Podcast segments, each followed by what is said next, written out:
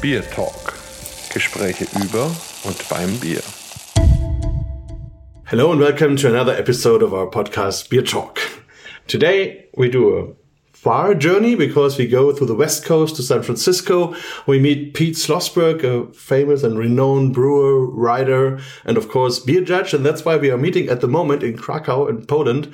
So we are more or less traveling the world and meeting in one of the other places around. And yeah, very happy to have you here, Pete. And maybe you introduce yourself shortly to the listeners. Hey, Marcus. It's great to see you, but it is so bloody cold here and it's snowing. My God, in San Francisco, we don't have anything like this. It's been like 40 years since I've been in a snowstorm. But uh, time for beer, I guess. But Yes. gl- glad to be seeing you again. Yeah, me too. And also, um, when I remember when I was a child, it started to look in November like it is now in Krakow. But nowadays, I think the last 10, 15 years in Bamberg, we didn't have snow for more than one or two days. And in that amount, which is now outside, it's totally unknown now. For the young children, they wouldn't even know what that is. so you really have a, a feeling of that climate change now. Yeah. When I got out of school back in the old days, I went up to Rochester, New York, which is a city on one of the Great Lakes near the Canadian border. And I was working for Xerox, the uh, photocopying company. When I interviewed there, I was asking them about the weather because it's pretty far north in the US. And my manager said, Yeah, we have two seasons here. We have winter and the 4th of July, the 4th of July being our national holiday. But it's winter so much of the year. They would have snow from uh, October through May, sometimes September through May, which is Wow. kind of shitty. A long cold season. Okay.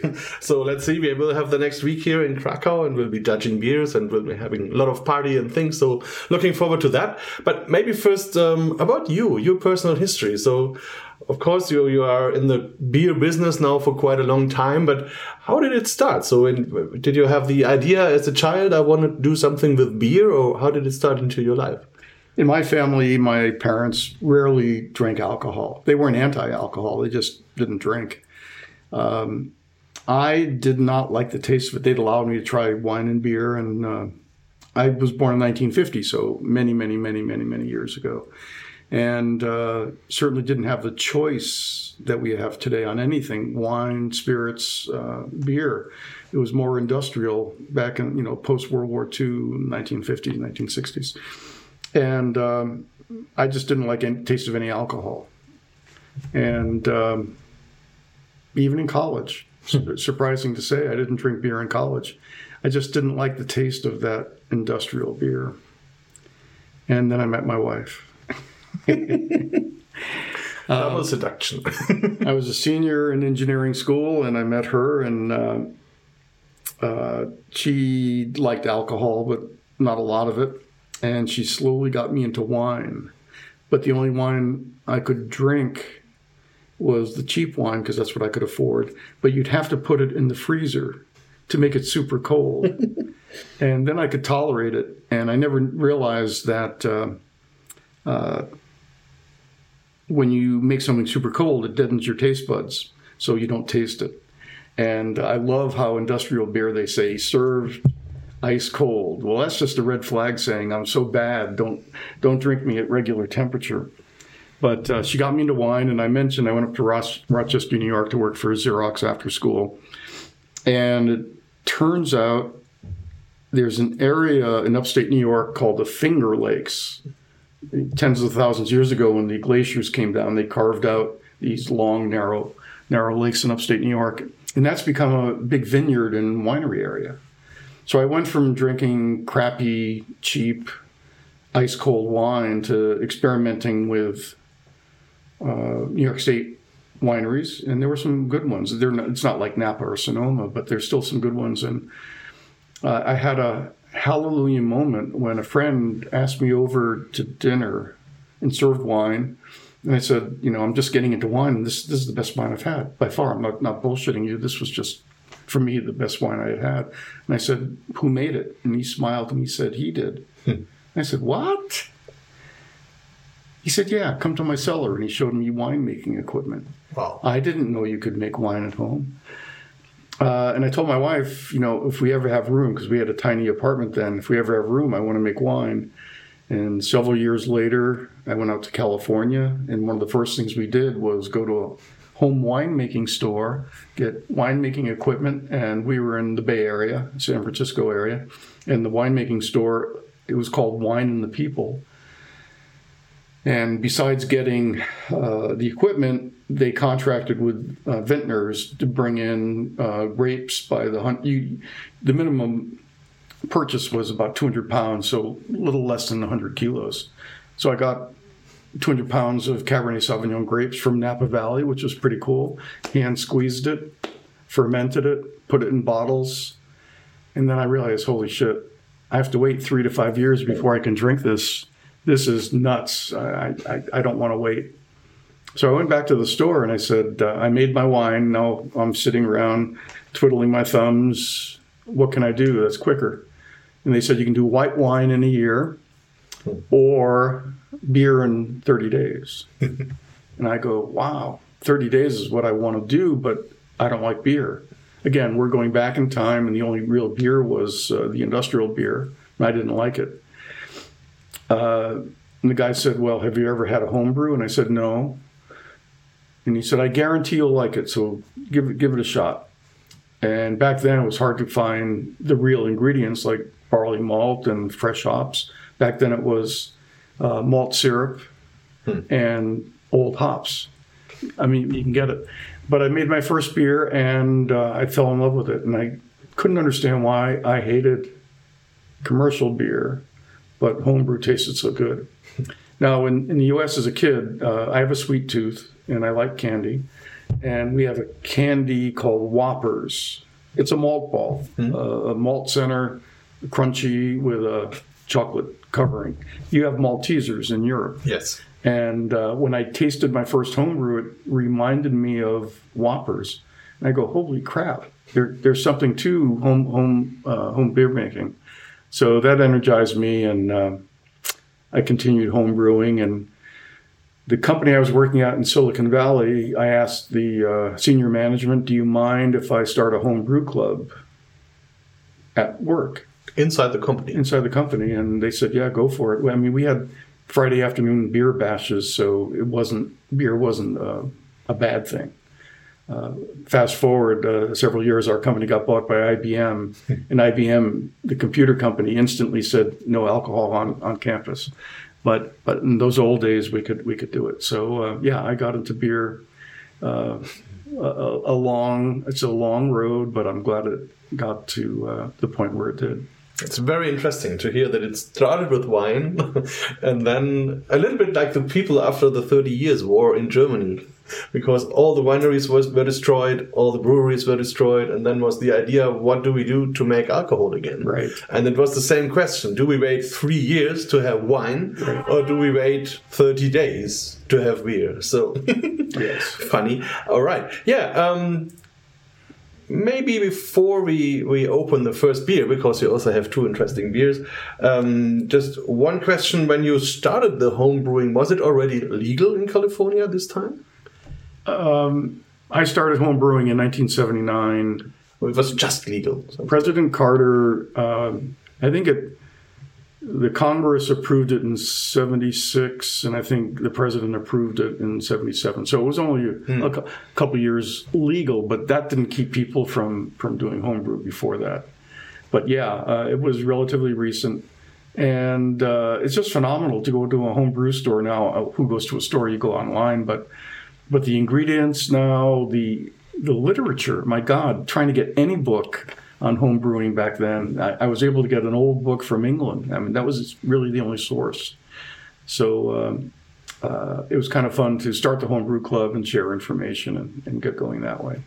And is it true that in the States in this time, and on the East Coast, you have more the serious working people, and on the West Coast, you had more the crazy guys trying new things, which was more or less the basis for all that tech um, um, development and, and also the craft beer scene. There's a general, um, it's my perception, but there's a general perception that um, people are more experimental and willing to take risks out west than, than mm. back east. It's more conservative back east And I think uh, certainly the Bay Area is the source of many, many, many, many food and drink trends. Starts in San Francisco, sometimes Seattle, and then emanates out from there. And one question: Where, where have have you been born? I was born uh, halfway between New York and Boston. The, the area is called New England. I grew up in the state of Connecticut in a small town, and uh, when I wanted to go to the university, I wanted to go to an engineering school, but I wanted to go in a big city, so I went to New York City, and that was a major step, and uh, that's where I met my wife. So, And so then you changed from the east side to the west yes, side. uh, well, after after three winters in Rochester, New York, uh, I had to get out to California. Okay, I totally can understand this. Maybe we open our first beer and um, we have um, a green label on the bottle, and maybe the German listeners may know it. It's uh, the Schlenkerla Eiche. It's a double bock, smoked beer double bock with oak smoked malt. And you already visited Schlenkerla, the brewery, so you saw the, the maltery. Got to taste the beer right from the tank. That's Yes. that's heaven on earth. That that's uh, fantastic, and um, yes, and this is the fresh brew or, or the fresh version now, the 2022 version of this double bock. I just brought it here to Poland for a talk I will give in a few days, and of course we will have one bottle now. The only thing it's warm, but maybe for this kind of beer it's not so bad to be warm because it has a lot of aroma, and so It'll, just- yeah, it'll really open up. So here we go. Glug glug glug glug glug glug glug glug. Nice pour. You've done this before. Yes.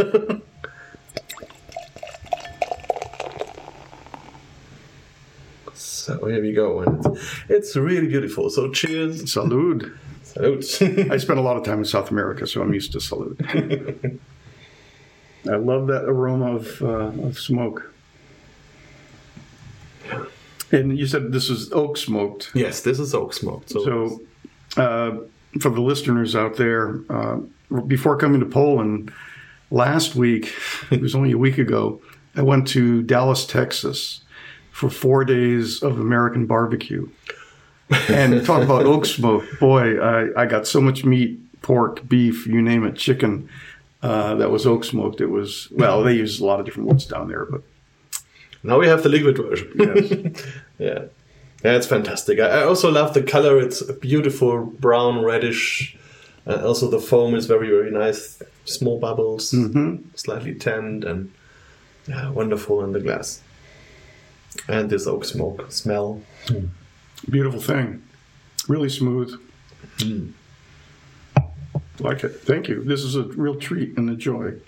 Yes, it is, and and it has this slight sweetness also. It's very well balanced. At the end, you have a bitterness, and in between, you have all this smoky, like a campfire, but also, yeah.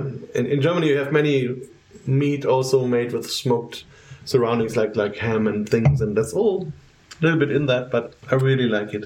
Well, this is, uh, for me, it's a real treat, like I said. But uh, in the U.S., and I would guess in most, in a lot of other countries, people don't appreciate smoked beer, which is sad. But the other thing that's really noticeable here, because uh, I mentioned I liked Maltesers, I liked homebrew with a malt. This has a good malt malt character. Uh, one of the things uh, that I don't like these days is um the lack of focus on malt uh, whether it's hops, nothing wrong with hops, or spices being thrown in. But uh, a lot of the malty beer styles in the U.S. are disappearing. Now, maybe they'll, it's all cyclical. Maybe they'll come back. Yeah. Even some of the best examples are the world famous Belgian beers. yes, They're dead. They're dead. The, the sour beers are still the lambics and the uh, the gueuzes are still very popular, but uh, saisons, uh, Trappist beers, uh, the amount of sales have just nosedived, which is so sad. wow. Yeah. Didn't know that. Okay, I, I think um, I, I mentioned a little bit when um, BrewDog made a commercial some years ago, and they were explaining the brewing process, and then they said, for them, malt is like the canvas on which they then paint with the hops. Right. And um, if, if you reduce malt to just being a canvas, of course, you lose the potential you have with all the roasty or smoky or whatever Right. um, other aromas. So and I think it has a lot of potential, as, as we already saw in Brazil with the very special um, malts. Um, Sure. yeah, that's great. Hmm. So let's let's hope that malt comes back. I'm a big fan of the darker beer styles. Of, of course, our red lagers and our our smoke beers as we have them now, and, and the dark kettle beers. Hmm. All right, but maybe back to you. What was the first beer you made as a home brewer, and was it as you expected it to be? Who knows what it was? It was either an amber ale or a pale ale, and it was probably god awful. But compared to what uh, I got from commercial beer, it was you know a thousand times better. And then, of course, getting uh, mimeographed recipes from the home brew store, and getting some books and experimenting with more and more styles. Um, it was a slow progression. Now, my uh, I've been I've been fortunate in my life to uh, be able to change. Meaning, uh, matter of fact, I I like to say I can't keep a job. I, I need to move on to other things after after so many years.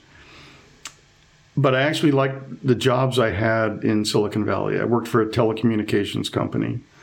It was a standalone company, one of the first success companies in uh, in Silicon Valley. Uh, then it got purchased by IBM. They destroyed it, and then they gave it away to Siemens, the German company. So it was kind of interesting to work for three regimes in the same building, completely different operating styles. But uh, uh, when IBM took over, uh, they allowed me to branch out into different fields, and I started doing a lot of traveling. Now, around that time, uh, one of my best friends who left the company and moved on started bugging me about starting our own company. And uh, he worked for a venture capital firm and he sees a lot of business plans. And he said, We're two smart guys. Why can't we start our own thing? And I said, First of all, I don't know how to start a company. Secondly, I can't spell the word entrepreneurship. And third, I like my job. Why, hmm. why would I want to leave something I like to do something I don't know nothing about? And one of the benefits at this company that IBM continued was after six years of working, they gave you a 12 week paid sabbatical. Hmm. And which is rare, totally hmm. rare in the US. and I told my friend, what? Look, I like my job and I got a sabbatical in less than two years, so I'm not leaving. And I kept putting him off for a couple of years. And then during my sabbatical, I added four weeks of vacation. So I took 16 weeks off, which makes you, allows you to think about other things. Yeah. So I called my friend up and I said, Look, um, I'm still not willing to leave, but let's talk. And if we can get some agreement on uh, goals of if we start a company, what would be the goals of the company? Forget the product for a moment. Let's talk about can we agree on the goals of the company? Because if we can't agree on the goals, then fine, we just go off and do our own things. So uh, we met at a uh, at a delicatessen halfway between his work and my work, and it was called the Jew and the Gentile, and it was great for the Jew and the Gentile to meet at the Jew and the Gentile. and um, we came up with three goals for the company, and this was actually. Uh, a, the start of a process that my partner and I went through was to talk about thing, talk about doing, talk about things before you expend a lot of energy or money. And the three goals we came up with were we had to have a world class product, not some common thing. Didn't know what it was going to be, but it had to be world class, gold medal winning type of thing. Second was we wanted to get in the new a new industry or a new segment of an industry rather than getting into a crowded field. Uh, we thought we were smart, and we thought if we're that smart, maybe we have a higher probability of success in a new growing field than trying to battle a hundred different competitors. And the third was the one that really got the juices flowing, and I've kind of reduced it to saying uh, the third goal was we will treat the product with reverence, but everything else with irreverence. Hmm. You know what that means? Uh, do you know the English? I, I think so. So reverence means we're going to be serious about the product. Irreverence means everything else is let's have some matter. let's have some fun and, and attitude. And so focus greatness on the product and everything else. Let's not be serious about the other stuff. Yes. I mean, you're serious, but let's be a little bit. Yeah. So once we got to those three, I thought, holy mackerel, if we could achieve these three goals, that would be something. I would actually leave IBM to do this. So sometimes it's better to be lucky. For those of you out there, I will tell you it's great to be smart, but you're much better off to be lucky. um, I got some homebrew awards. I mean, they weren't very high awards, but I got some homebrew awards in, in the state capital, uh, Sacramento. And it turns out my friend and partner, Mark, his name is Mark, uh, he's never had alcohol to this day. And he's my age, so he's an old fart too. Wow. Uh, so he asked me, okay, tell me what goes on at a beer competition. I, I explained it to him. Then he said, aren't there some small companies making better beer than not better beer, but more flavorful beer than the uh, industrial brewers. And I said, yeah, locally we have Anchor, and Anchor uh, Steam in the city, uh, Sierra Nevada from Chico, Sam Adams from Boston, Redhook from Seattle. And my friend said, okay, do people like these new beers versus the old beers? And I mean, it was such a small industry then that it was hard, they were hard to find. You really couldn't find them in distribution so what I saw was when people could find them, they liked them. They were just hard to find. Hmm. So Mark said, "Well, maybe this could be a ground floor opportunity. Let's do some research." So the beer market in the United States is basically flat for 30, 40 years. It's a hundred billion dollars a year business, big business, but basically flat. Sometimes up a little, sometimes down a little. So when we saw that, we, we, we said, no, nah, we don't want to go into a business that's flat. You know, we want a rising business. But then we did a little more research and we found out in the US, the people who look at the industry don't look at beer in total. They look at the segments within beer. And some of the terminology in the U.S. is uh, a premium beer. That, that's what Budweiser is. Budweiser and Miller and Coors. That's that's premium. And then there's super premium like Michelob, and then there's uh, uh, light beer and uh, sub premium uh, imports. And then there was at that time there was a little category called micro beer. It wasn't even called craft beer. And when we started looking at it, this is 1985. Uh, micro beer out of a hundred billion dollars, micro beer was 25 million, but growing at 50 percent a year. So we thought, hmm, let's do some more research. And there were maybe between brew pubs and, and microbreweries, maybe 20 around the country. Hmm. So we thought we wouldn't be the first, we wouldn't be the second, but being in the first 20 should give us a ground floor opportunity. And given the third goal of treating the product with reverence and everything else with irreverence, we thought, okay, the people who are out there doing beer, they're making really good beer, but they're too fucking serious. Hmm. It's beer. Come on, lighten up. So we thought, okay, this might be a great opportunity hmm. to, to have some creativity besides good beer. So we decided to go that route.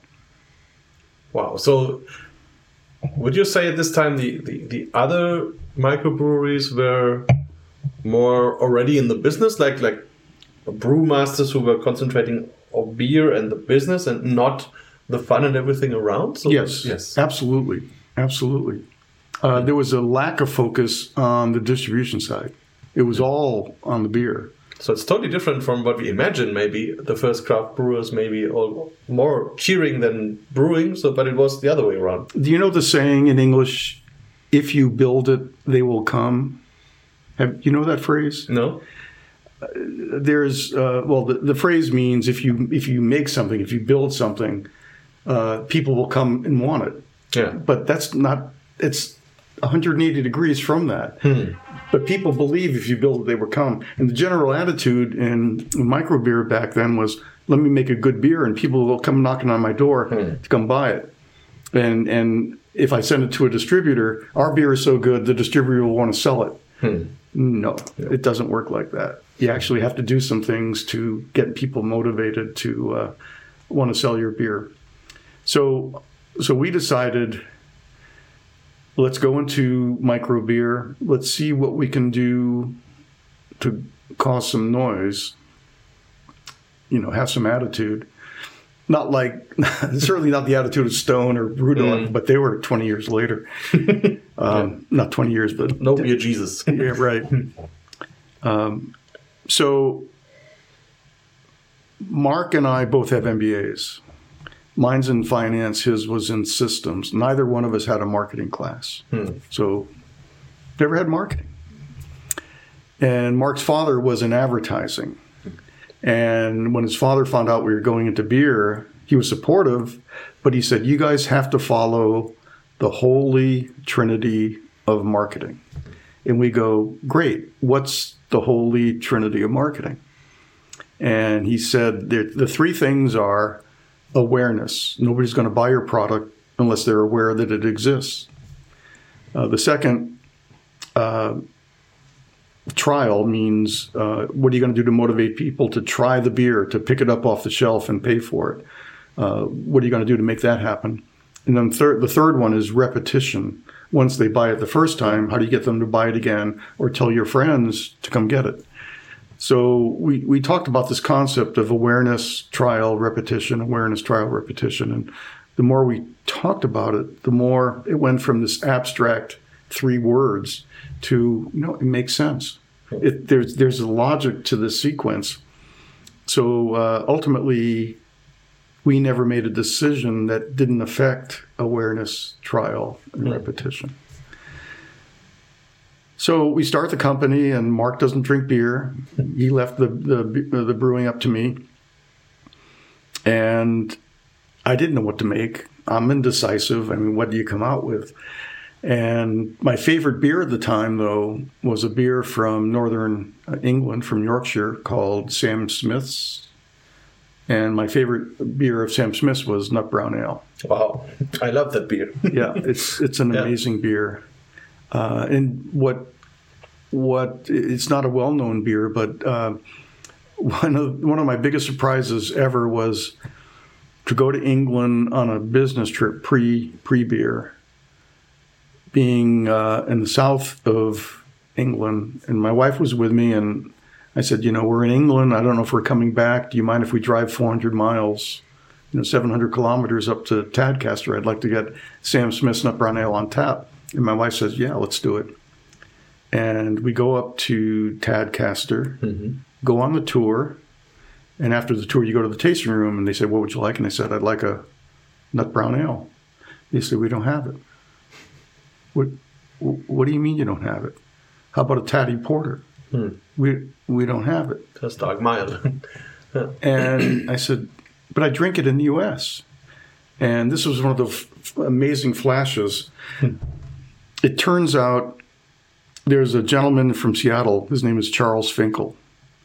And uh, Charles had a marketing agency, but started importing beers, one of the early importers. And he did the design work for the labels for these uh, foreign beers.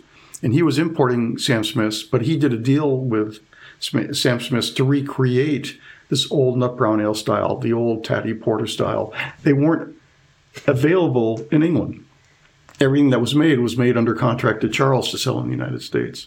but it was brewed in England or brewed in the States? No, it was brewed at Tadcaster, but none of it stayed in England. It was all it was Charles's contracted beers. And I thought, wow, this is crazy. And uh, you know, I want to mention Charles. Hey, Charles, how you doing? You're you're my hero. Uh, he gets so little credit in the United States, and there's a lot of talk about, you know, who who gets a lot of the credit in the early uh, craft beer scene, and and certainly Charlie Papazian through American Home Brewers deserves, deserves a lot of credit. But I, I give Charles equal or more credit in that he would bring in examples of world class styles that you could taste. Hmm. Where in home brewing, you know, promoting home home brewing, you have pages of formulas, but you don't really get to taste the real stuff. Hmm. So Charles deserves all the credit in the world for letting people taste what is possible, and he was my inspiration. So Mark again doesn't drink. He let me uh, create the beer. I tried four times to copy Sam Smith's Nut Brown Ale, and I had four failures. but the fourth failure was even better. and what I discovered was, uh, as you know, uh, English brown ales are on the sweeter side. And I do like malt, I do like sweet, but I, I started adding more hops as balance and added more hops and more hops and then dry hopped it. So the fourth failure was what came to be known as Pete's Wicked Ale. And that was kind of cool to come out with that because it became popular. And the whole style, American Brown Ale, only came about because of Pete's Wicked Ale's success. So it's kind of cool to invent a beer style as, as well as a company. Did you ever go back to Sam Smith and talk to the people there that you took over the beer style and created something new with it? Uh, no, no. I, I haven't been in England in a long time now, but uh, no. Okay, yeah. well, maybe you have to. Sam is a very nice guy. Um, we're good friends, and he already was also on Beer Talk. And I was visiting this year the brewery, and they still are using the old devices, the Yorkshire Squares, and Right. it's it's fantastic, like a living museum. They still do their own cooperage, and it's great. So I kind of diverted from uh, awareness, trial, and repetition. Um, so when, when you talk about things before really starting, it really opens your eyes to, God, there's a lot to this. There's a lot of bases you have to cover, and and um, let's go through them ahead of time. And one was what do we call the company? Hmm. And we were in Silicon Valley. Uh, your listeners probably have never heard of um, Mrs. Fields Cookies. no, It was a chain of homestyle cookies uh, all around. The, it was successful all around, all around the country. And it turned out Debbie Fields uh, started within miles of where we lived, and we started talking about her success. And we thought maybe, maybe, maybe, as a startup, people get behind real people. We have a very popular ice cream company from the 70s called Ben and Jerry's. Two guys they get behind real people rather than a made up name hmm. is it true? Our gut instinct is probably a little bit higher probability of success when you can identify real people doing it. So it was going to be mark and pete's brewing company or pete and mark's brewing company. And at the last minute mark said look i don't drink so i don't want my name on it so the name of the company was pete's brewing company because we wanted to personalize it now, when it came to coming out with the first beer, the first American brown ale, what were we going to call the beer? And how, what kind of label would we have? And getting back to this idea of awareness, trial, and repetition, we, we thought through, we went to a beer aisle and you see the beer labels, and mm-hmm. certainly they're crazier today than they were in the 1980s. When you look at them, they kind of blended together. So uh, we decided let's create a label that you could see from uh, five meters away. Yet your eyes goes goes to our, ours first. And we had no money for an agency, uh, but I had an English bull terrier, kind of a funny looking dog with a long nose. I thought it was a cute dog. Mark thought it was an ugly dog. But we both agreed at that time nobody put a dog on a label. So let's be different. We put a white dog on the label with a purple background. And you could see it from five meters away. And uh, that, that was for awareness. Now, you can argue whether that is um, a beautiful label or not. I mean, beauty's in the eye of the beholder.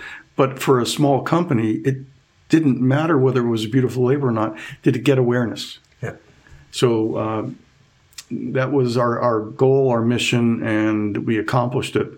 Now, fast forward four years when we started getting some income, and we, we decided let's upgrade the label now that we were becoming more known. And we hired an agency, we could afford it, uh, to change our label, and we got the Clio Award for the best label on earth. But but if you if you think as a small company uh, just starting out, would that have been helpful in the beginning versus more awareness? And we we, we, we firmly believe the awareness was more important than the beauty of a label. Um, so that was our label. That was awareness. Okay, trial. What do you do as a small company to get people to once they see you on the shelf? How do you get them to pick it up?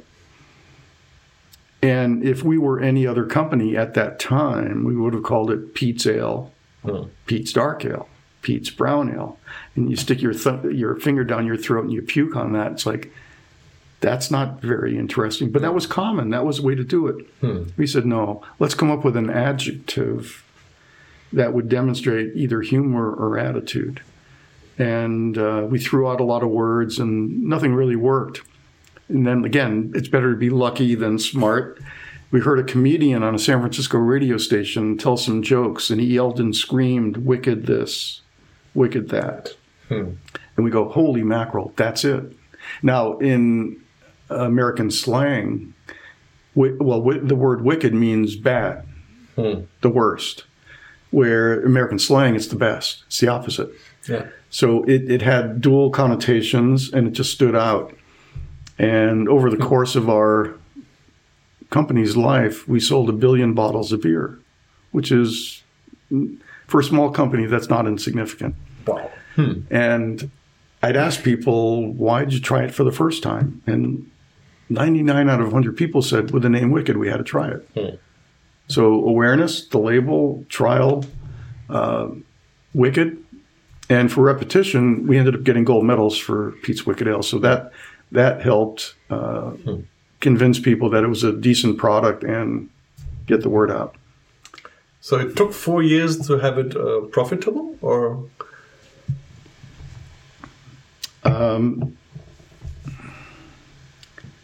we wanted to grow the company. Uh, we decided we want to. We don't want to show any profits. So we could have been profitable, but any profits that we had, we put into hiring more salespeople, uh, more this, more that, to generate um, a higher growth. And we did something that very few companies have ever done in the world, and that is we grew over 100% per year for 10 years. And in our 10th year, I'll do it in hectoliters. In our 10th year, we did 500,000 hectoliters. wow, which would be one of the twenty biggest in Germany. So it's it's a huge number. Yeah. Wow. So, and a lot of this comes about from talking about things ahead of time, putting a strategy together, and kind of adhering to the strategy. But but doesn't it change a lot inside the company if you start as a more or less two man business and then going into ten years to Yeah. five hundred thousand hectoliters? Yes. So that means also your job went away maybe from brewing more to managing uh, and also having people managing people all these things which is very hard i think for many of the brewers who are growing because when the company is successful in the beginning then they change from being brewers to being managers and then they don't succeed anymore Totally, totally agree. But this come this my, my response to that is uh, yes, totally agree. Uh, but we talked about it ahead of time, and there's a philosophical question. Any company, whether it's a brewery or not, you have to ask. And um, I'll ask you, and if you don't understand it, I'll explain it. The philosophical question is: Would you rather be a large owner of a small company or a small owner of a large company. And there's nothing wrong with either way, hmm. but it affects what you do in the business. And from the very beginning, uh, Mark and I agreed philosophically we would we would much rather be small owners of a large company, and what that means is we're willing to bring in investors, hmm. and we're willing to hire the best people and give them equity, share the wealth type of thing. Hmm. And by going that route rather than just funding it ourselves and controlling everything, I mean, one person can't do it all. no But we we got our egos out of the way from the philosophical discussion, and uh, to your to your point before, we kept our day jobs for a year and a half and, and did the the beer stuff after hours. And after a year, year and a half, we sat down and we said, "So, how come our sales aren't very high?" And we realized, you know, working part time the company's not going to go very far. So he looked at me and I looked at him and I said, and we said, do you want to be president? and we, we both agreed that in a small company, uh, time equals money. And you have a window in which you have to get on, on the road to success. And uh, if you don't have the resources to do that, you may the probabilities of, of winning or losing uh, just get enhanced. So that night, when we said, "Do you want to be president?" Uh, we both agreed, let's not get our egos in the way of the right business decision. Let's go hire somebody who knows the beer business. Let them be the operating hand. we're, we're, we're both on the board. We're both the founders. We're both on the board. We don't know that we don't know anything about the beer business. We know the, some fundamentals, but uh, there's a term in English, a learning curve. Now we're smart guys, and we'd come up the learning curve, but it might be months, if not years, before we're fully cognizant of how to succeed in the beer business. So we hired a guy, and like I said, he became the uh, the head internal guy, which is fine by me because uh, I didn't want to be in an office, and because my name was on it, I was the one on the outside. And not that I like traveling, but uh, I enjoyed talking to distributors and and retailers and the press and all that. So I got what I wanted, and the company got the right right stuff. So you established really a, a very successful big company in the in the craft beer business. How was the communication with the other brewers? Was it like a friendship, or did they see you more as a competitor after ten years, or how was this? Um, well, two things. Uh, our business model, uh, being in Silicon Valley, what we saw again, not knowing anything about the beer business per se.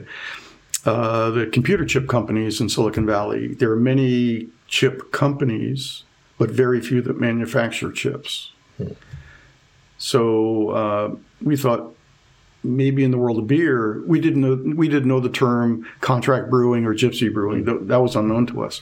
But we thought maybe in the world of beer, if there's a brewery that isn't operating at capacity, maybe they'll let me make my beer on their equipment.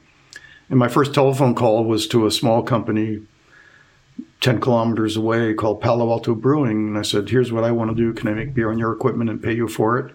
And they said, Yeah, come on down. So our business model was contract brewing from day one. So how are we perceived in the industry? A lot of the other brewers, you know, they could give a shit. You're just a contract brewer. Um, and there are some people that, under the terms of contract brewing, they're not doing anything. They're taking an existing beer from the other brewery and just relabeling it and passing it on. Uh, that was not what we did. We actually did our own formulations, uh, but we took it a step further. We did hire our own brewmaster, Pat Couteau. He was the first American to graduate from Weihenstephan. So we got the first Weihenstephan grad to be our, our brewmaster. And we told him, You're not working at corporate, you're physically going to be at the partner brewery we wanted our own people, our own brewmaster and operations people, to be physically at the other brewery. And when we did contracts with the other breweries, not only for how much beer and at what price, but square footage for our own people. So we could control our destiny within the other brewery, but not own the building. We, we couldn't give a shit about owning the building.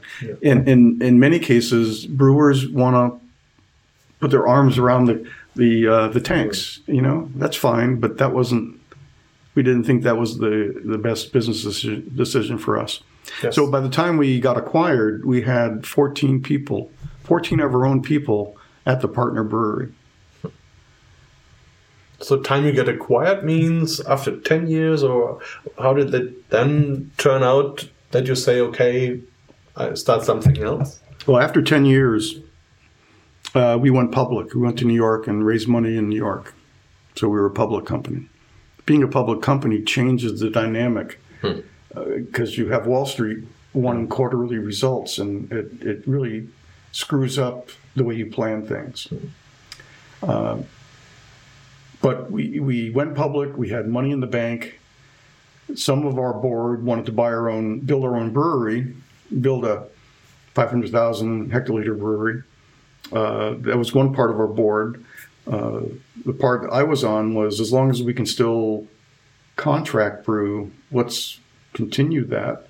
But because we have money and we had a big sales force, we had 95, we had 140 employees. Uh, we had 95 in sales. We wanted feet on the street to work day in, day out with the distributors, hand in hand. I'm kind of going all over the place now, but what a lot of my friends in the industry would say is, man, that distributor, distributor XYZ, they're a pain in the ass. They don't sell any, any of our, our beer. Hmm. My response is, do you ever go in the market and work with them? Hmm. Oh, no, no, no, that's their job. We didn't believe that. We wanted our own salespeople working day in, day out with the retailers and, and the distributors. So um, when we went public, we had about, I think, 30 million in the bank. Uh, that would have funded a good brewery but we decided let's look for acquiring other microbreweries that have a different approach than what we're doing mm. so that our salespeople can sell multiple brands. If they're going to make the sales call, offer Pete's, offer company A, company B, so we can have more more offerings. And while we were looking to buy another company out of the blue, this company Gambrinus out of Texas came to us. We weren't looking to be acquired, but they came and we looked at their offer and said, okay. Hmm. So you took the money and you were out of the beer business? Uh, I took the money. Well, we took the money. I had to spend two years with them, which was like two years in prison. Mm-hmm. Um, I was still judging. I, st- I got my BJCP um, uh, rating in like 92 or 93. Our, uh, our offer came in 98, and I had to work through the year 2000. So that during that period, I was still judging um, things like I. I was allowed to judge five times at G, uh, GBBF, the Great British Beer Festival, in the mid, mid to late eight, uh, 90s. So that was that was great. Yeah. So I continued judging. Uh, my life changed again after I was free, after I got out of prison with Gambrinus.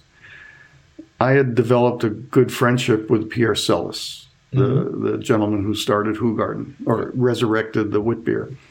And Pierre, and throughout the 90s, kept saying, Come to Belgium, I'll be your guide. And who the hell would ever turn down Pierre to be your guide?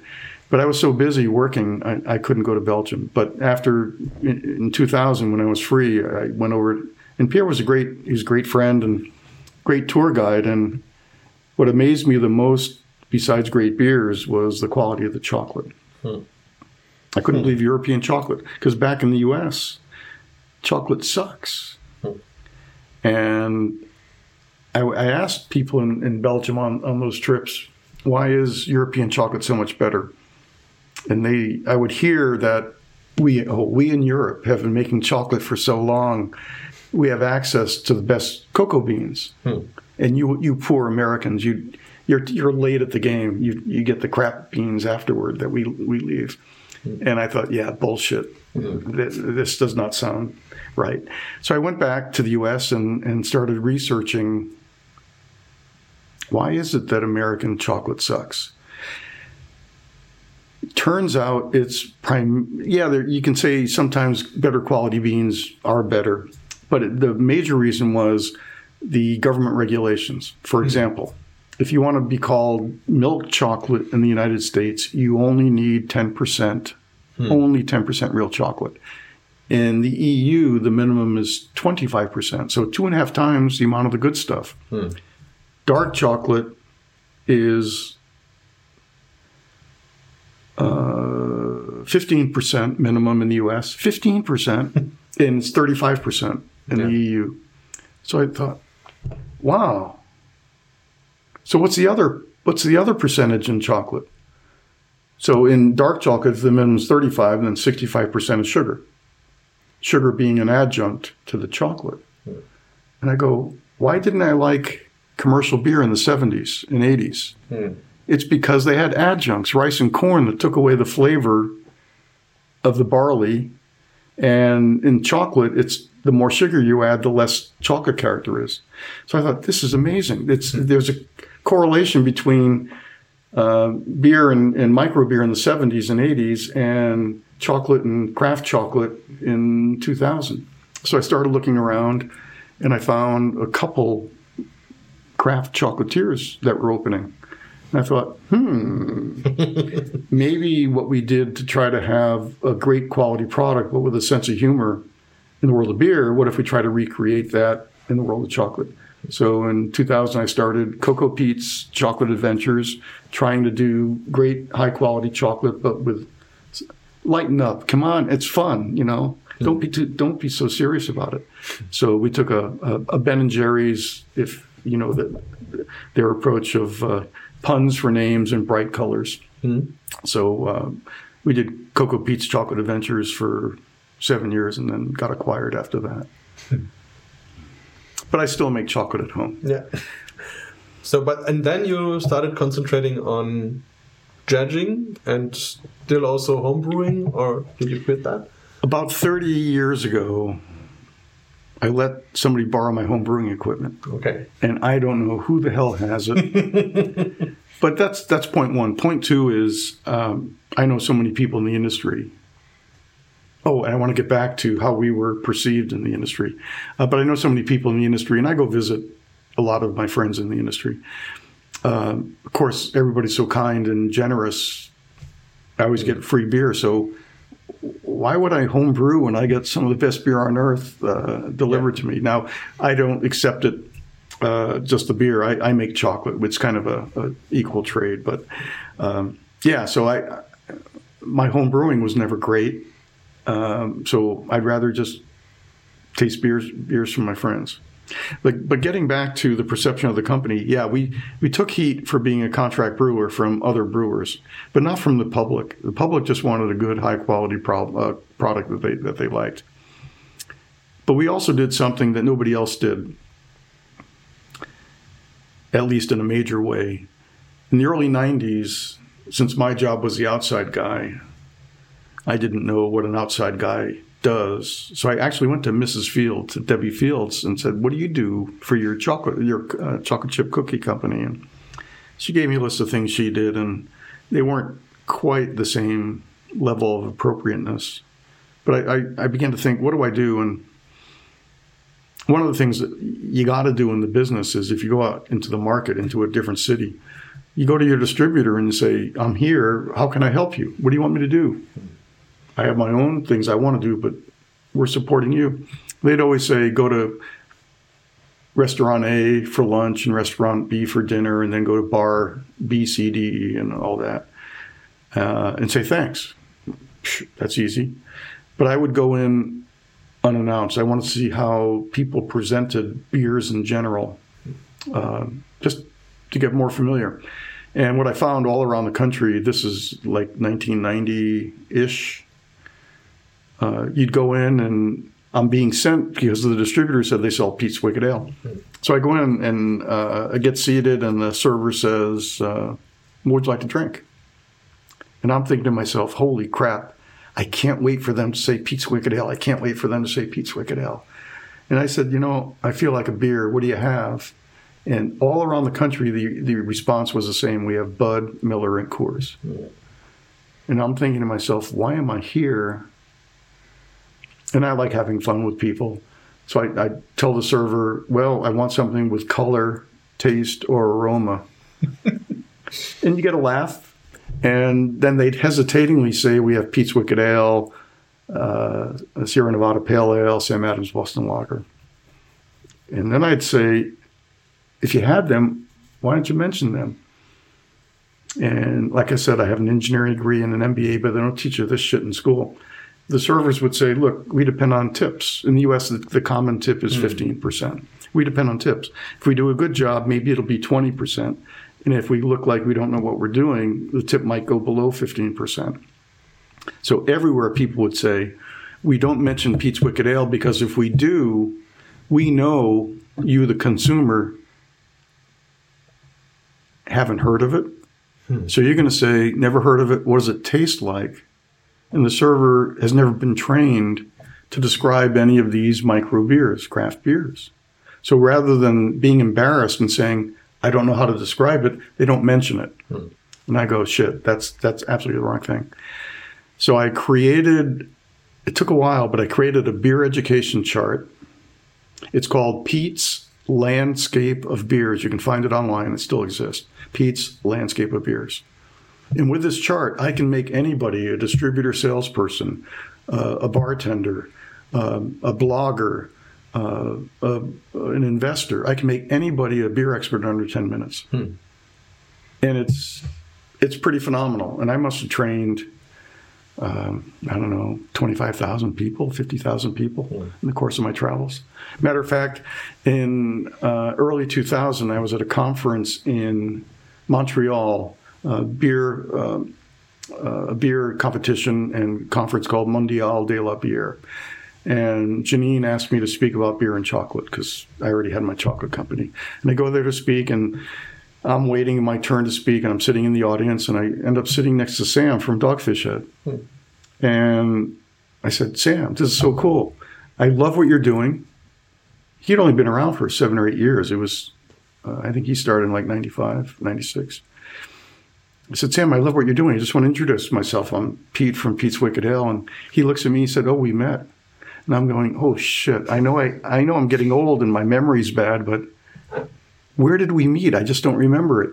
And it turned out in like 91, Sam was uh, at the Graduate School of Journalism at Columbia University and working part time at a bar across the street from the journalism school called the West End Bar. And I did a beer training for the staff at West End, and he was part of the group I did my training to. Wow. Of course, he, he remembered me, but, but I didn't remember him. So, so we believe that the goal wasn't so much to promote Pete's Brewing Company. The goal was to get a Bud Miller or Coors drinker to step away, have a good experience, whether it's Sam or Sierra or anybody, but have them have a positive experience. And then with our, our what we do in the market, with our marketing, um, that didn't sound right, but what we do to support the product, they'll get around to trying us. But the important thing was to get them to try any craft beer, any micro beer, and have a good experience. Uh, and by by the chart, we avoided things like asking a server, "What what do you like?" And there were a lot of hopheads out there. Now imagine if you're a Bud drinker, and the server says, "Why don't you try X Y Z IPA or double IPA?" Uh, do you think they'll like it? And do you think they'll ever try another craft beer? No. So part of our education was uh, it's a visual chart, and you can see where you where your likes are, and we recommended baby steps, small circles around where, where your likes are, for a positive experience, and, and it's step by step. Uh, so we believed education was important. There's another term in English a rising tide raises all ships. Have you heard that before? I, I know what it means, but I didn't hear, hear it as a, as a saying. Yeah. Uh, so we believe that if we yeah. if we if we promoted the whole category, we'll we'll su- succeed. Uh, we'll succeed even more. So we believed if we got the category to rise, then we can do even better than just trying to promote ourselves. So we believed and wanted to be known as the educator of the industry because nobody else was doing it. Yeah. And I think that's really a very important thing. Of course, if, if you raise one thing, you raise the whole Right. branch. So Now, yeah. now with this chart, again, Pete's Landscape of Beers is on the internet. Uh, people said, This is a great chart. You need to do t shirts. So we did a t shirt with a chart on it. But being what we did, uh, we put the chart on upside down on the, on the shirt. And we did it for, you know, getting back to awareness, trial, and repetition. Uh, your eye, when you see something that looks out of out of whack, you, you look at it more. So being upside down, we, we had a lot of people say, "Oh, you screwed up the printing your shirt. We did it upside down." Internally, we say, "Gotcha. You, saw it. You paid attention." uh, then our response would be to show some humor. No, it's not upside down. If I'm in a bar, I can pull my, if I have a question, I can pull my shirt down and look on the chart and get the answer from looking down on it. Then you get some grins, and it becomes memorable. Yeah. Great way. I really love that. uh, maybe one question. Um, what did your wife say when you started um, with the beers? Because she was from the wine side. So was there then the idea, what are you doing? Or did she like it? Or Well, she listened in on a lot of conversation, a lot of the conversations that Mark and I had. So she kind of knew where we were trying to go with this thing. And her uh, words of caution were, "Don't lose our house." okay. so that was the guidance we had to adhere to. Right. And you also made at least one book. I don't know if there are more, but I, I know that one where you also tell the story. Um, was it like a like a resume of what you did, or was it? What was the idea to publish that book? So again, I'm an engineer. I'm not a writer. Never thought I'd write a book. But because I was the outside guy, I had to give talks. I had to talk to distributor salespeople. I had to talk to retail groups. Had to talk to the press. And I'm a believer in doing things that'll help people remember you. And I met a gentleman probably the late 80s. It was a, something called Beer Camp in Fort Mitchell, Kentucky, outside of Cincinnati. And I went, and I went several times. And one of the speakers was a guy by the name of Alan Eames. Ever hear of Alan Eames? No, not yet. He's, he's from Ver, uh, Vermont, and he billed himself as the Indiana Jones of beer. And he would regale us with all these stories from the history of beer. And I'm going, wow, I can't believe that's true. I mean, that's amazing. I, I really didn't realize the history of beer. So I reached out to Alan and I said, uh, Can I be your student? I want to learn more. And uh, Alan gave me some of his books and we talked a lot. And I used a lot of the things I learned from the books um, in my talks to make my talks more interesting. For example, I would walk out uh, and do my to start my talk. I'd have a bottle of Pete's Wicked Ale, and as I get to the mic, I take the top off and put a drinking straw in the uh, in the beer and start drinking. And I, I'm looking at the audience to see, you know, what's this guy up there doing? You know, seeing people's reactions, and I, you know, I do that. Uh, just a technique for speaking to get people's attention. And uh, after a while, I- I'd say, "Why are you looking at me? You you don't drink beer with a straw?" And somebody would raise their hand and said, you know, "This is crazy. What are you doing?" And it turns out straws, drinking straws, were invented by the Egyptians to drink beer way back when because you'd uh, make the beer in these giant clay vessels and uh, it wasn't filtered. All the spent grain and, and any spices would float to the top, and you'd put a ring, a reed growing along the river, a hollow tube through the crap at the top, and get to the good beer underneath. So I just found that story to be so fascinating. Uh, that, that's how I started my talks, and I would, with all my traveling, I would start looking at as many old beer books as I could get, read them on the planes, and and and pull out stories from the world of beer. Uh, one of my favorite ones is uh, an English phrase: "Doing things by the rule of thumb." R- rule of thumb means it's it, there's a there's a, when you do something, if it feels right, hmm. Do it. do it. And when I was reading some books about the rule of thumb, there are many explanations of where it comes from. And one of the common ones was from medieval days. A husband could beat his wife with a stick as long as it was smaller than your thumb. but that that didn't make sense. But the definition that resonates, I, I can't confirm that it's true, but the one that resonates even better is the thermometer wasn't invented till the 1760s. So the only way a brewer would know when to pitch the yeast with the cooling wort was when you put your thumb into the cooling wort. When it got to body temperature, when you couldn't te- feel a temperature differential, then you pitch the yeast, it would work every time. Mm-hmm. So that makes sense. So I collected, I had, I had gotten almost 700 beer books, read them all, trying to gather as many of these cool stories. And I wanted to write a book with all these incredible stories. And I found a publisher that liked that all that, but they wanted the story behind Pete's Wicked Ale. So I wrote a book in 1998 called Beer for Pete's Sake. The first half is I kind of gave you a brief summary earlier what what we went through to start Pete's Brewing Company, not what we actually did during the course of the, the company. I thought may, maybe that may, might be a later book, but uh, what we did to start Pete's Brewing Company and all these historical tales. So it was actually a bestseller in 1998. You can probably find it for 25 cents on eBay, but it's it's still a good read. Uh, I am contemplating doing another book with a friend of mine on beer and chocolate, and we're working on the table of contents to see if it makes sense. That sounds great. so I, will, I definitely will be one of the first buyers and readers. And um, yeah, so we will also put some links in the show notes so that the listeners can also maybe find the book and of course find the charts. Um, just a question: We have this other beer here. Are you wanting to try to share it with me, or absolutely. take your time, no problem.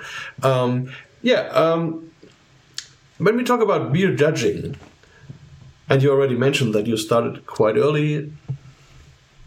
What does it mean to you? Is it is it about beer or judging or the people or the different countries or the different cultures or what is it all about? It, that's exactly it. It's all of the above. It's it's uh, there's a com- there's a camaraderie amongst uh, people in the beer industry. Uh, Sam from Dogfish Head had a saying years ago: you know, craft beer industry is 99% asshole free. I wouldn't agree uh, it's that high, but but, 95. but having been in other other industries, telecom and then chocolate, there's nothing like the general camaraderie within the world of beer. So it's fun to um, try samples of beer, uh, all different styles, try them in different countries, see what's unique in country by country, having judges from all different backgrounds talking about it on the table. And uh, it's it's just a fun thing to do, and you you know that too. Uh, so yeah, um, one of the other things I did that has changed my life is uh, uh, let's see, 2007, 2008 our older son married a Mexican American woman from a border town in Texas on the Mexican border. And a lot of her family speaks Spanish. Um, that's fine because down there everybody speaks Spanish, even though it's in the US. And we thought maybe we should try to learn some Spanish. So we decided, this was after we sold the chocolate company, we decided let's just go somewhere to try to learn Spanish. And we picked Buenos Aires. Now, the Spanish in Argentina is uh, quite different than other Spanish, but uh, we wanted to go to that city. We went full time to school, and while we were there, I hooked up with a local homebrew club just to see, meet meet them and talk about things. And through them, I met some of the early craft brewers, and this is when it was just starting in Argentina and the beers weren't very good. The equipment wasn't very good. The ingredients weren't very good. Very little information. And there was an attitude, even though it was just a small number of people doing it, there was a general attitude of not working together. Hmm. And I talked to two brewers, and I said, "Look, if you want Argentina to, to if you want craft beer to take off at all, you're going to have to have a conference to share information." And you're going to have to have a competition. The analogy would be in the U.S. having a GABF Great American Beer Festival and a craft brewers conference. So the three of us co-founded something called the South Beer Cup hmm. for all of South America. That is a combination conference and competition, and we're going into our 11th year, hmm. and that's been really exciting uh, because it's for all South America, and having judges and beers from all over South America is incredible. And in the beginning, all the beers were oxidized because nobody was shipping refrigerated, and uh, but things have gotten better, and it's kind of cool to uh, go from basically nothing for South America to some of the competitions. I think Brazil had over 3,000 beers in the competition. Argentina had 2,500 beers in the competition. Yeah. So it's really cool to see how that's grown and to be a, a part of that. Yeah, it's a fantastic world. I also like that, and if you see how it grows in the in the other countries, in the other continents, and but, but that's something I also think is quite interesting. If you see like Germany or maybe also the other Central European countries, maybe there was first beer, and then the definition of beer styles.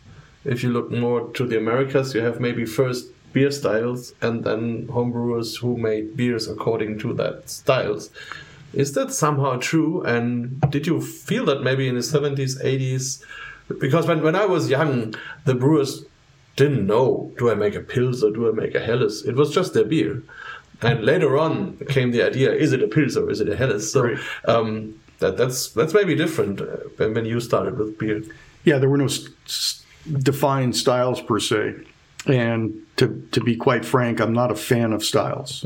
I'm more of, uh, I enjoy the uh, freedom of artistry. Um, and there's, you know, one of the problems with styles is there's an overlap. If if you look at the definition of a style, it's like a giant amoeba. And when you have 100 different styles, there's a lot of overlap between the amoebas. So it makes no sense. Matter of fact, uh, at several competitions, winners in a style are actually a different style, Yes. but the but the technical specs are close enough that it works. Um, I'll give you um, an example of what I did to try to get away from styles.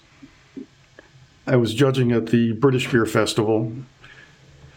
The way the British Beer Festival works is they have regional competitions, and then the winners of the region go go to the nationals. So one year I was judging barley wines. Six judges, six beers, and uh, we narrowed it down to two of the six and three judge. Never have an even number of judges. That's just a problem. Yeah. But we had uh, three judges that liked one and three judges that liked another.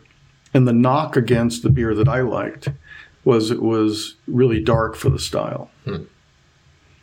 And nobody would budge. Everybody had their heels just in the ground. Nobody would budge. And I said, let me suggest something. What do you think of the idea of getting two new pours, one of each of the two beers, but when they come out, close your eyes. And it went from three to three to six to zero. And I and that became the, the best barley wine.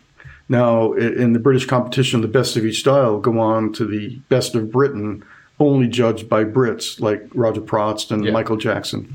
And that barley wine went on to become the best of Britain. And I go, fucking A. I fought for something and I, I feel really good. You know, give give the, the brewer some some flexibility. Now I was curious what that barley wine was. But they don't announce it until the festival. And at the festival it was announced it was uh, a beer called Norman Conquest from Cottage Brewing. And I wanted to find either the brewer or the owner to say, look, I fought for you. You don't owe me anything, but I just want you to know it was it wasn't a slam dunk that you were going to get this. And I found the owner, and I said, "This is what I did. I love your beer. I'm glad I fought for it. Congratulations." And by the way, the name you call it Norman Conquest. Do you call it Norman Conquest because it's so alcoholic it conquers your brain? And he sp- smiled and said, No, no, no, no, no. We call it Norman Conquest because the original gravity was 1066, the year of the Norman Conquest. Yeah. And what's so funny is this beer, which was the wrong color, the starting gravity was too low, and yes, yet it's the best of Britain. So Okay, we won't tell anybody. Maybe it's out now, but it's okay. So yeah, I mean, there's a there's a reason why there are guidelines, but come on, yes. if the beer is really good and just on the periphery, give some credit. I, I try when I'm at the judging table always to refer to the idea of the style. So if I have like a, let's say a Keller beer or so, it's all about drinkability and harmony and all of that. Right. So more than like color or or bitter units or all these things. So, and if you understand what is the idea of a style, you can more or less say, okay, it's according to it or it's not. So, but there's a lot of talks to do, especially if you have young and no experienced judges maybe or or people who are just starting with the BJCP and, Right. and having the, the guidelines as a bible. Well, let's talk. Let's talk about styles because this is another bug up my ass. There's a pro- proliferation of IPA styles hmm. and and crazy styles, milkshake this and hmm. all that. I think one of the problems I see around the world, maybe you do too. So many brewers want to get on the bandwagon of these new crazy styles that they don't learn how to make the base styles first. For beer, yeah. Yeah, and I just think that's a, uh, I think it's a sad thing, but I also think it's a bad thing. Yes. Yeah, I think that's also maybe the reason if we look in the German beer market and especially in the craft beer market that we can see there were a lot of people coming into the market maybe 10 years ago, 15 years ago, many of them not being brewers, just trying home brewing and then starting a company. But if you now look after 10, 15 years, those who are really successful are those who know what they are doing. so it's the breweries who have a quite good range of standard beer styles, Right. standard beers, and then they use their abilities to try new things, to, to try new recipes, to be creative. Right. And I think it's always important that you know the basic stuff. So if, if you don't know how to cook properly, maybe you never will make a, a very good menu. Maybe once, if you're lucky and you have the right things, but not repeating. So back to your Yeah. story of repeating. One one of one of the examples that uh, it's not quite historical styles doing them well, but it's brewers trying to push the envelope too much. A friend of mine in San Francisco, Kim Sturdavant, he invented the style Brut IPA. Hmm. It's a dead style now. Hmm. Yes. and it's a dead style because a properly made Brut IPA, and, and since Kim started it, um, he did a lot of experiments and found that uh, it was either 22 or 23 IBUs. It, the, the beer is so bone dry that you don't need a lot of hops Yeah. To really get it uh, and, and have it in some form of balance. And around the world, I'd try these Brut IPAs where there'd be 40 or 50 IBUs and you grab your throat from the bitterness. I just, people just went off on, uh, on a whole new thing and it, it killed the style. But I think what I think is also quite kind of interesting is Brut IPAs are basically dead. But if you've heard of West Coast IPAs, in the last four or five years, West Coast IPAs have changed completely from, like, let's say, a traditional IPA with some malt character and some hops to a, a light, light, light golden beer with some adjuncts to lighten it in color. It's bone dry hmm. and it's relatively balancing bitter, which is a Brut IPA. Hmm. And the whole, the cold IPA, when you peel it back and you look at cold IPA, what is that? It's a Brut IPA. It's very light, bone dry, and and balancing hops. So come hmm. on, come on, guys, keep it in line, keep it in your pants, so to speak. Yeah, and also, yeah, maybe it's also a strange idea to always invent new beer styles. It's more variations or whatever. So, but as I mentioned, repeating it, Ah. I remember of a beer you gave me, which Yes. was called Repeat, and Yes. another one which was called Re Repeat. Yes. And now we have another re re whatever, but they were from Hoppin Frog, and this is again from Hoppin Frog, and now it's called Pentuple. Yeah, this is something completely different. So Yeah. what, what we're talking about is a, a friend of mine. His friend name is Fred Karm. He's from Akron, Ohio. He has a little brewery called Hoppin Frog. Been around a while, and is a longtime winner at GABF for his variety of very high alcohol beers. Very high alcohol, and they're smooth as silk. Uh, and he came to San Francisco seven or eight years ago, and we chatted about doing a collaboration. And I said, "Yeah, I'd love to come out and do one." And he said, well, "Pete, what would you like to do?" And I said, "You know, in, in the back of my mind, I've always liked Pete's Wicked Ale. It's a dead product; can't get it anymore. But for grins, what if we do a double-sized version of it instead of 5.1? Let's do a 10.2." Hmm. Fred says, "Yeah, let's do it." so we did it, and we called it Repeat. I couldn't call it Pete's Wicked Ale, and it was fantastic to try the beer in a much more intense form.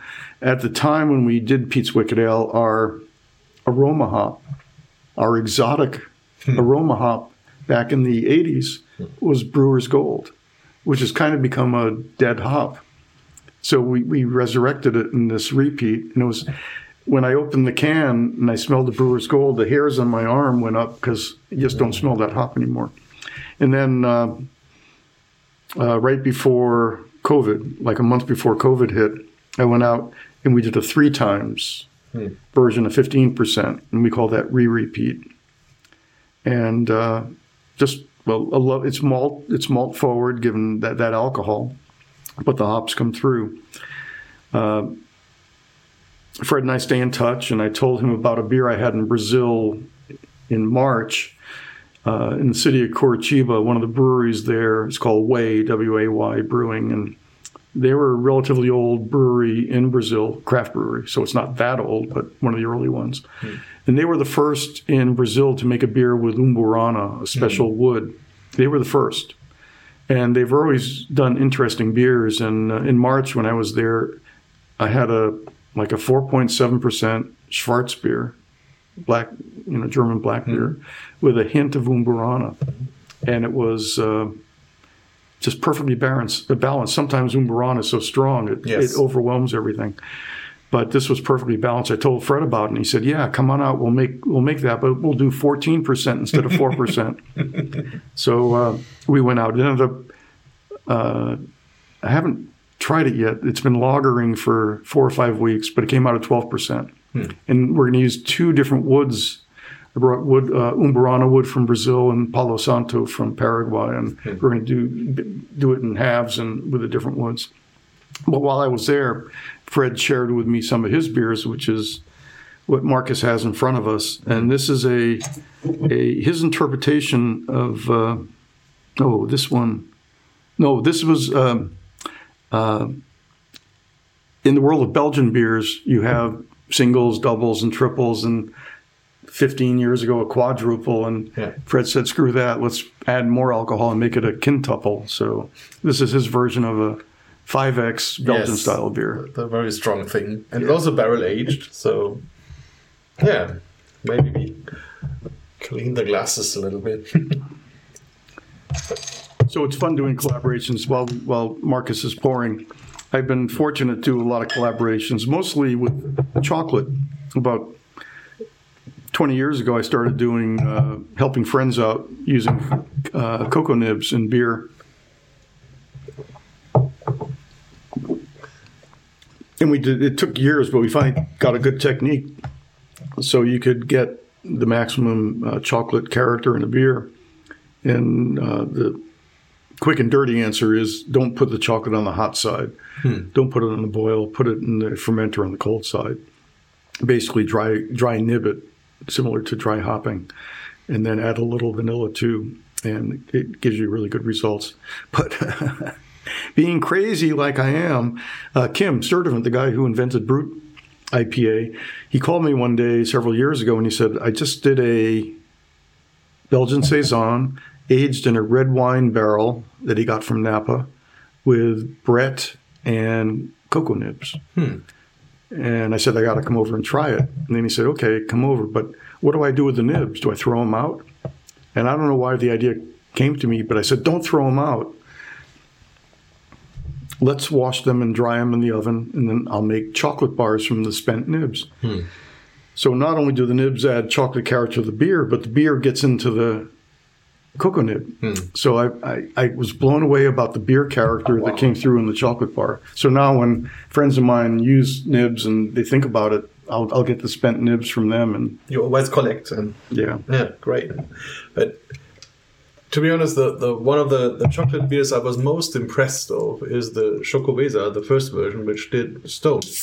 What what do you think of that beer? Did they put spices in it? They put spices, yeah, also Yeah. chi- chili, chili peppers. Right, and- the Me- so like Mexican chocolate. yes. Yeah, not a fan, not a fan of spices in my chocolate. Okay. for some people, yes, but All right. not not for me. In in Brazil, you've have you had um um, from Hoda Brown, uh, a co- uh, cacao IPA. To be honest, I don't remember. I had so It's, many. it's an. IPA with uh, chocolate Yes, I had one. Yes, but it was a lot of chocolate aroma. Yeah. Yes. Yeah. Yeah. Yeah, he wins a lot of awards for that. And Yeah. That was fantastic. Yeah. All right. So now I'm pouring out of this little can. look at that color. Wow. It's a little bit close to the Eiche we just had. Yeah. Very nice. I smell malt. So a pentuple, so also something like a new beer style. Beautiful color. Reddish brown. oh man, that is so smooth. That's dangerous. The, per- the alcohol percent on this is It's high.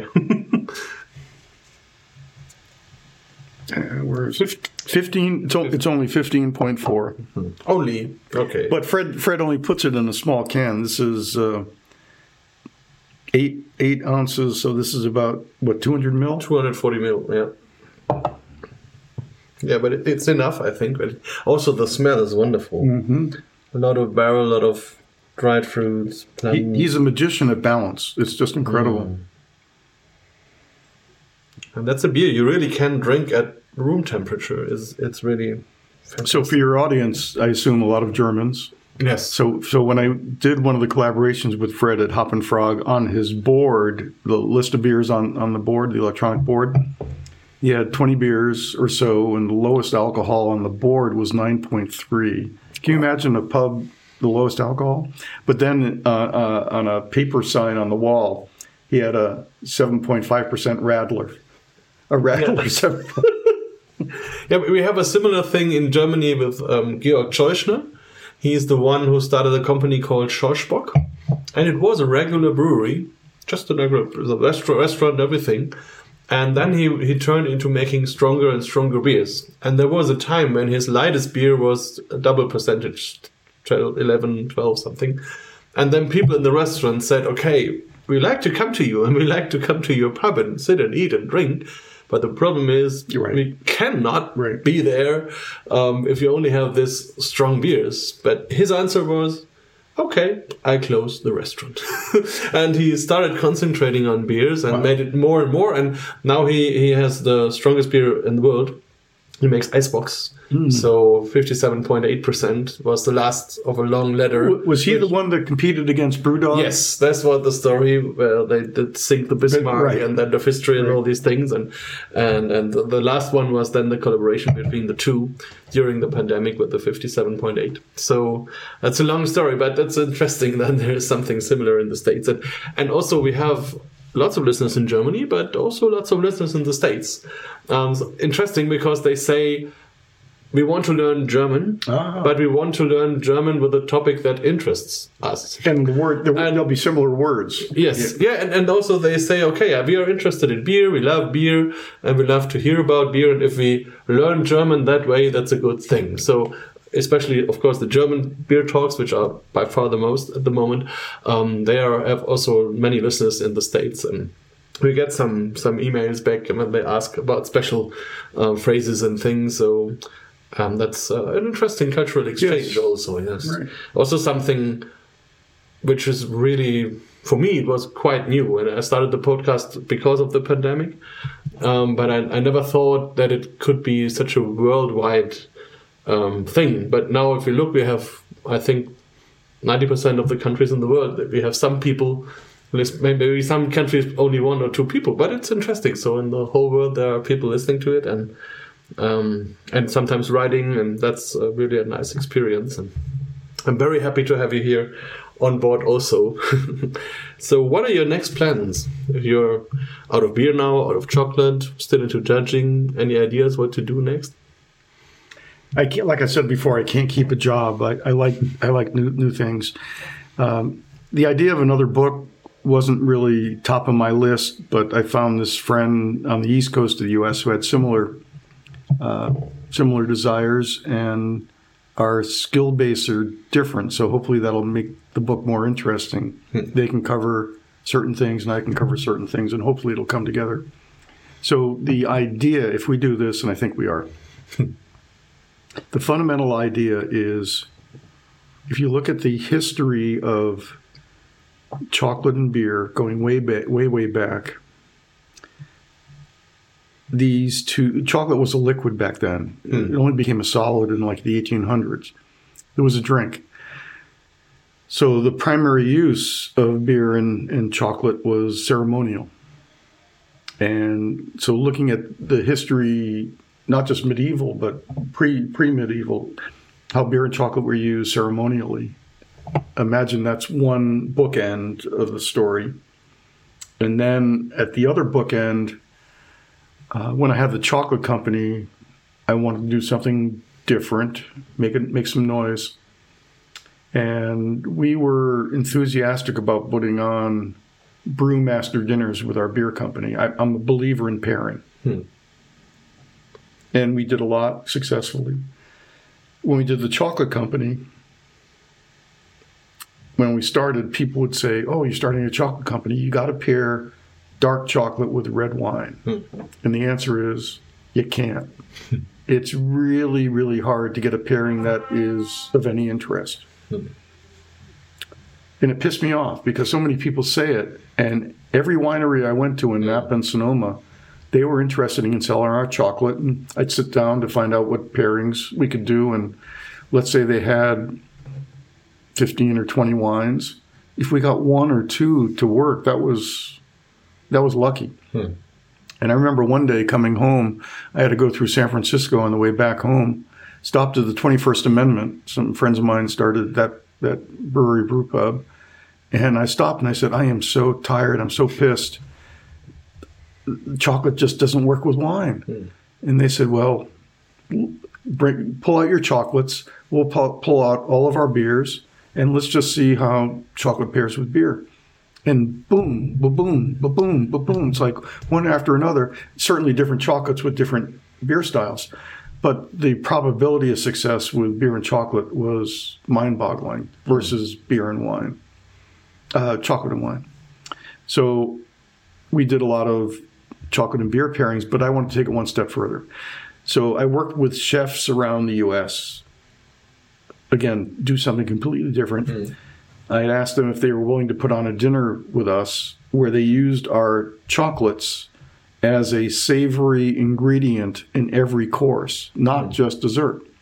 So things like a chocolate salad, a chocolate soup, a chocolate this, a chocolate that, really uh, minimizing chocolate and dessert because that's hmm. It's been it's been done before. And we did all these beer and chocolate dinners around the country and the highlight was there's an organization in New York City called the James Beard Foundation. Mm-hmm. James Beard was a famous chef in the U.S. in the guess 70s and 80s, and he left his his money, his fortune, to have a foundation to honor chefs around the country. If you if you're a chef and you win a James Beard Award, you're hot shit. I mean, it's mm. pretty cool.